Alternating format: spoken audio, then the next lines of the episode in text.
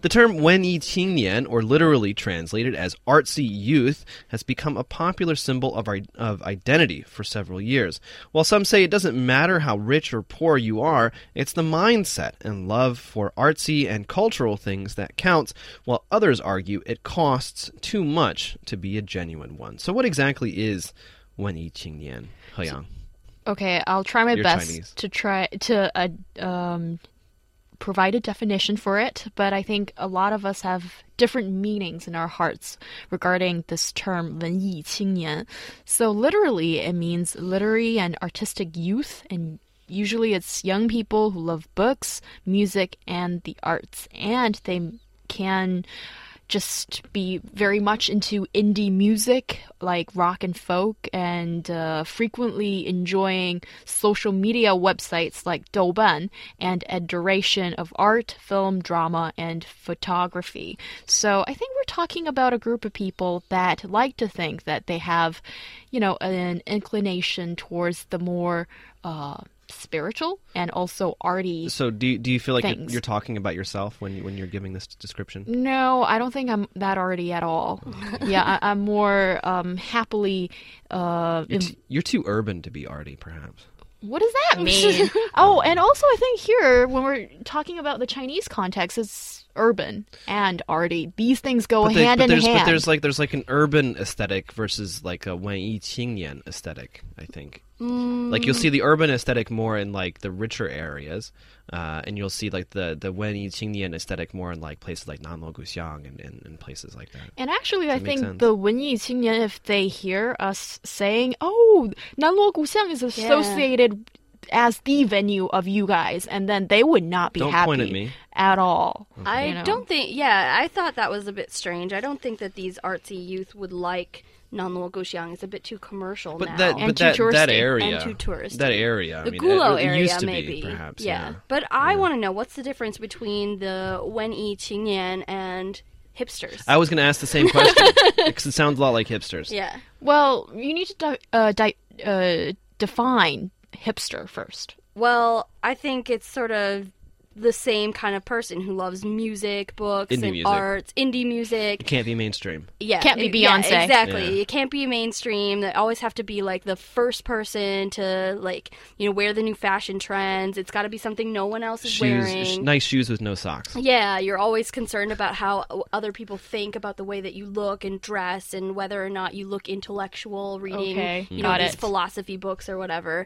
Um, Okay. I, I could go on and on and on. All right. Well, well, there you go. I think from the physical appearance, maybe the two share a lot of similarities, but Wen Yi Qingnian would like to think that there's more of a spiritual level in their understanding of all these things and of life that is not so much Well, I would- involved with materialistic Yeah, stuff. yeah. I think I think Okay. hipsters would say that as well. I mean, like I mean, you know, a lot of hipsters that I knew, like the proto hipsters before it was a full blown movement. Before it was hip to be hipster. something like that. um, because no, I mean, like uh, in university, I had friends who, who were kind of part of that that that that trend, and this was back in what like 2004, 2005. Again, so that's, I say proto hipster, um, and you know they were all into Jack Kerouac and and and you know things like things from that era, like the 50s, not not the 60s and 70s, right? Not the hippie stuff, the stuff that from from the the the beatniks and and things and things like that.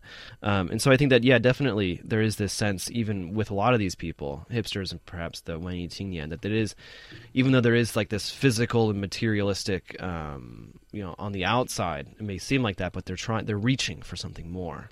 Yeah. If that makes sense. I kind of like uh, claiming this Weni Qingnian instead of hipster as a good term because I do think that yeah, it sounds like it's a bit more spiritual. Maybe you're Mm. not so concerned with like the latest fashion trends or what other people think about you, but you still enjoy doing these things that a lot of people would claim are hipster Right. things to do. Right. Yes. And it seems like also the kind of uh, activities that's associated with they do um, seem to be pretty costly for you to actually You're do. stepping on my line again. what, what do you mean? I'm the host, dang it. Oh, okay. Well, you know, we'll join say in the it. Follow the discussion. script. Follow the script. So is it is it ex- is it um, expensive to be to be away Wen Yi Qingnian? I'm sorry, John. Well, you know, because I was just Remind me enjoying. never to dance with you. Stepping on all my toes. okay. Well, I'm a little bit too tall. All right, Anyway. stop stepping on her toes now. Let her answer the question. Answer the question. Okay, so it seems to be pretty expensive because, um, in order to create that kind of lifestyle, such as going traveling a lot, and then when you go to a tourist area, uh, even when you go to, I think, uh, Istanbul, uh, Constantinople, or you know, one of those places, you're not supposed to visit all those tourist areas, but you're supposed to sit at, you know, some empty alleyway and just contemplate life. That's the kind of stuff that's associated with this term. So no wonder some people are thinking that it's, it's becoming sort of a negative thing when the term is being used when you're Yeah. being called a 文艺青年. Okay, I'm rolling my eyes at the idea of like traveling to a far off place only to sit in an alley and contemplate the world.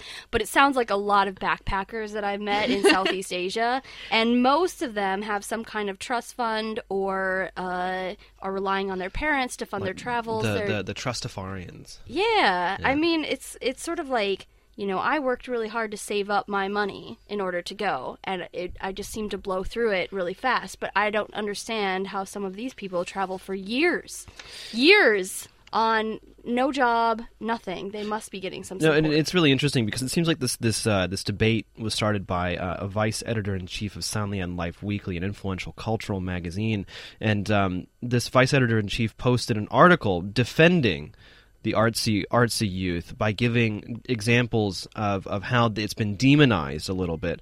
You know, uh, one story about a woman who who wants to go to Nepal, but she doesn't have enough money to go to Mount Everest, and she just stays in a hotel. Uh, there's another one where uh, he com- a young guy comes to Beijing. He wants to be artsy, but then he just works in a, in a bookstore and, and writes writes his novel. Um, and so he gives an example of what true artsy youth should be.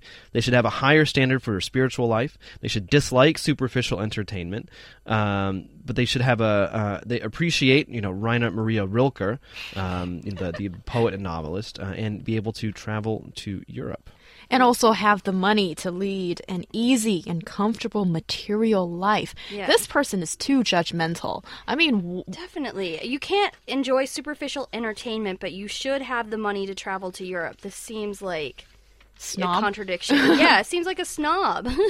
Well, I think for um, these kind of articles and uh, these critics, I think often they're a bit older and then they hold a nostalgic uh, view on the term when eating it as a social phenomenon, and I don't think they like how things have developed. And it is not the same as in the 80s when people don't have the money and mm. they're really uh, looking into the deeper meaning of everything. But more or less, I think it's more of it's like them just uh, moaning about changes and not really getting used to you know maybe a shift in meaning. Yeah, definitely. I mean, I don't think that it should require a lot of money to be an artsy youth, right? Like, you can enjoy and appreciate art. You can enjoy and appreciate reading books or listening to music, going to concerts, etc., without requiring a lot of money. Yes. And then on the other hand, there's going to be the judgmental people jumping out and saying, um, you can't even afford to have a comfortable life. Why are you enjoying arts and music and all those kind of things?